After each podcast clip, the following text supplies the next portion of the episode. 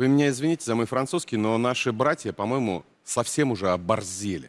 А мы вот неужели снова проглотим? Не знаю, что депутат Госдумы Евгений Попов собрался глотать, но умеет он, конечно, нас оскорбить. И, конечно, я имею в виду вот эту формулировку «братья». Ну, отвратительно звучит. В любом случае, здесь а, мы что можем наблюдать? Несколько дней подряд товарищи считают украинские байрактары и а, вырабатывают возможные варианты ответов России. Радует, что российские пропагандоны решения войны и мира не принимают, но они все-таки отзеркаливают позицию Кремля. На сегодняшний день я все-таки прихожу к выводу, что Путин не решил, что делать, и вполне возможно, что да, проглотят. Ну, потому что Потому что можно э, объяснять российским оккупантам, что, э, ребят, э, стрелять по нашим военным безнаказанно не получится. Почему я говорю о том, что Россия с большой вероятностью это мероприятие проигнорирует? Использование Байрактара. Ну, потому что они здесь э, спорят с друг с другом э, на тему, так был ли удар или не было. Ну, я, во-первых, конечно, не военный эксперт, но все-таки в армии служил. Я действительно не видел орудий, чтобы стояли вот так вот одинокие орудия на, на открытой местности. Так вообще-то не бывает. Так что действительно это похоже на постановку. Да, российские сливные бачки, особенно военный компонент, начали разгонять новость о том, что это все инсценировка, все это неправда. Они даже вот а, придумали заявление министра обороны Украины Тарана, который якобы опроверг факт использования, использования байрактаров. Но э, меньше с тем. Дело в том, что все эти их дискуссии на тему и байрактаров, и, соответственно, э, дружбы, что там братство и все это лабуды э, имперской, заканчиваются ну, вот примерно вот таким. Но по существу что хотел бы сказать? Ну, вы понимаете, вообще-то Империи не строятся без силового принуждения. Принуждать они собираются нас. И это очевидно. И это принуждение а, будет идти, да, и через экономическое давление, ну и, соответственно, а, посредством попытки уничтожить наши байрактары. Вот какая интересная вещь, да? А россиян на Донбассе нет, а наши ударные дроны, они почему-то хотят уничтожить по-настоящему. В общем, эти все размышления забавно наблюдать, особенно когда в студии у Оли Скобеевой случаются внутренние конфликты, внутривидовая борьба, когда мы видим лоббистов Армении и Азербайджана в одной студии, и они кусают друг друга – и такое впечатление, что каждый из них немножечко продал свою родину. Если нарушены правила, за это должно последовать наказание. Кстати, не только на Украине, но и на Кавказе тоже, где тоже одна победоносная держава, без всякого на то нашего разрешения, провела победоносную войну. И певцы этого азербайджанского азербайджанской победы, они в нашей студии тоже рассказывают о том, как это было здорово и соответствовало интересам Российской Федерации. Забавно наблюдать, как скандалят а, лоббисты этих двух противоборствующих государств друг с другом. Вторая Карабахская война наглядно показала эффективность байрактаров. Армения, которая совершила вооруженную агрессию против Азербайджана. Да, давайте скажем, что у нас в студии присутствует лоббист, который предлагал отправить две российские десантно-штурмовые дивизии воевать за армян в Карабахе. Это кто? Это неправда, вы врете, Так, всегда. ладно, Затулин, я вас Слово Коротченко не говорил. Помолчите. Слово лоббист – это не мое изобретение, они друг друга сами называют. Единственное, жалко, что райдер не озвучен.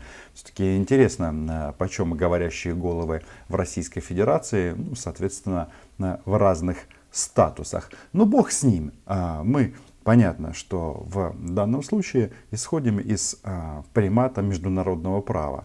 И Нагорный Карабах это территория Азербайджана. И этот конфликт, мы много о нем говорили на этом канале, он а, закончился, а, знаете, неоднозначно. Потому что, с одной стороны, Азербайджан действительно освободил часть своей территории, с другой стороны, там появились м, российские миротворцы. Ну и турецкие тоже. Это немаловажный факт. Но а, когда речь идет об украинских байрактарах, у них тут почему-то а, начинается массовая истерика. Дело все в том, что у Российской Федерации ну, вообще-то колоссальные э, экономические возможности. Мы их, не, ну, мы их вообще не использовали 30 лет. Мы 20 лет Украину кормили, мы постоянно кормим Беларусь. Честно говоря, ничего не имея за это. И сегодня это, не знаю, чем это новый вот виток интеграции. Приятно осознавать, что даже для этих а, товарищей они уже не кормят Украину как минимум с 2014 года. Хотя и до этого это все исключительно на российские вот эти вот пропагандистские мифы на тему дешевого газа и так далее. Помнится, у нас был один президент, сейчас в Сочи живет, так он за этот российский дешевый газ фактически спустил все золотовалютные запасы Украины в 2013 году. Но не суть. Тут вопрос в том, что они вот при всех отличиях смотрят и на Украину в контексте байрактаров, и на Республику Беларусь под одной призмой. И да, это лишний раз нам подсказывает, что с Александром Григорьевичем, нет, его не надо ни признавать, ни любить, ну с ним нужно сотрудничать, потому что это все-таки не Россия. Это очень важно, по крайней мере и сейчас. И пока это так, а, Александр Григорьевич в Минске лучше, чем, соответственно, Владимир Путин в Минске. Я думаю, что вы со мной согласитесь.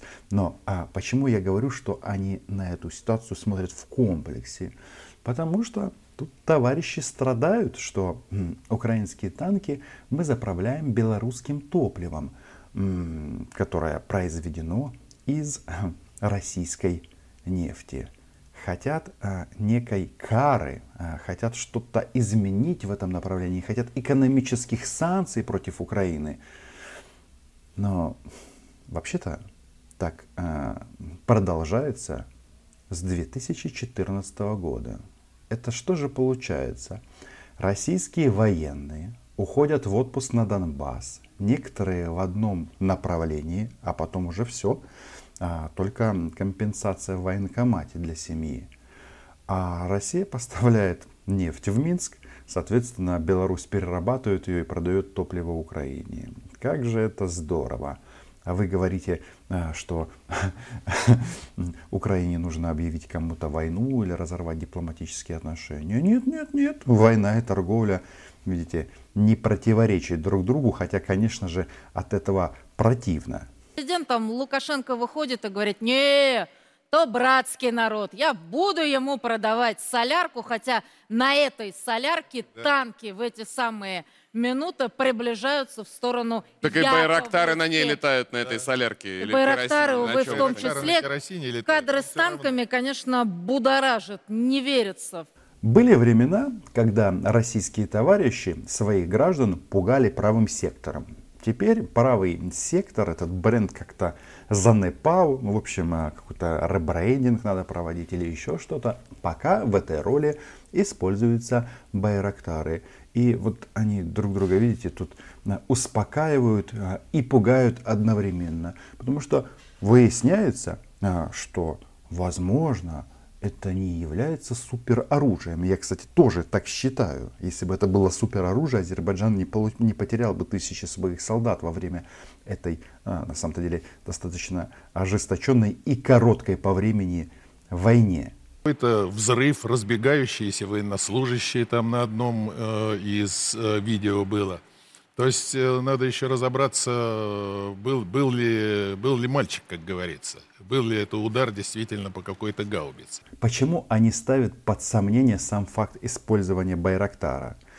Это делается для того, нет, не для того, чтобы найти славянского мальчика, известного, ну его распяли, потом он воскрес, и теперь его дух ходит по а, длинным кабинетам Останкина и, соответственно, по ВГТРК. Это а, Россия-1, телеканал Россия-1. Потому что а, это используется тема для чего? Чтобы в случае чего у Путина была возможность да не было никакого удара байрактарами. Ой, а, нас же там нет на Донбассе, но м, как это, россиян на Донбассе нет, но а, бомбить они нас планируют. И тут интересно, а, какие средства они собираются для этого использовать. Потому что говорят, что Байрактар уже устарел, что это а, сделано на основе американских технологий. И вообще у России есть все средства для уничтожения а, птичек такого класса. По сирийским данным, они уничтожили несколько десятков этих байрактаров. Причем буками э, сирийцы приводят данные, что из 25 ракет, выпущенных, 20 поразили цель. Последний раз доблестные российские воины с помощью Бука сбили малазийский самолет ага, MH17. Это страшная трагедия, когда 298 человек были убиты в один момент. И вот сейчас что мы слышим? Ага, что Буками можно атаковать а, эти беспилотники. Все эти, так сказать, вот э, сообщения, наверное, нужно немножко поделить. Но, тем не менее, Байрактар уничтожали, и он вполне уничтожаем. Теперь, э, что было в Карабахе? В Карабахе их не просто, их и уничтожали, и сажали. Просто сажали э, с помощью э, систем радиоэлектронной борьбы. Так сажали, что Затулин и Коротченко, два топ российской пропаганды, чуть не побили друг друга в студии. Жалко, наверное, что этого не произошло, а, но а, тем не меньше. Сажали, сбивали. Однако результат войны а, всем известен. И фактически Россия показала всем, что за своих союзников она может впрягаться, а может не впрягаться, если им не нравится руководство этих стран. Ну, в данном случае э, я имею в виду Пашиняна. Я думаю, что наши специалисты этот беспилотник изучили до гайки и знают, как с ними бороться. Что касается присутствия российских систем ПВО и средств РЭП вот в районе нанесения удара, сомневаюсь в этом. Сомневаюсь, но не исключаю такую возможность. Как все хитро сформулировано. Да? Россияне э, все знают уже про наши байрактары. И в конечном итоге вот эти вот а, товарищи, конечно, они м, думают, как же это а, разобраться с Украиной. И вот друг нашего YouTube-канала, кстати, подписывайтесь на него. Здесь мы называем вещи своими именами. Константин Затулин предложил свой метод. Если это будет продолжаться, нарушения, связанные с использованием авиации или беспилотников, нанести удар по этим беспилотникам и по этой авиации, если она будет использована. В местах базирования. В местах базирования, так как это делают, в том числе и другие страны при одобрении Соединенных Штатов. Израиль это делает, например, когда уверен в том, что он прав. То же самое и здесь.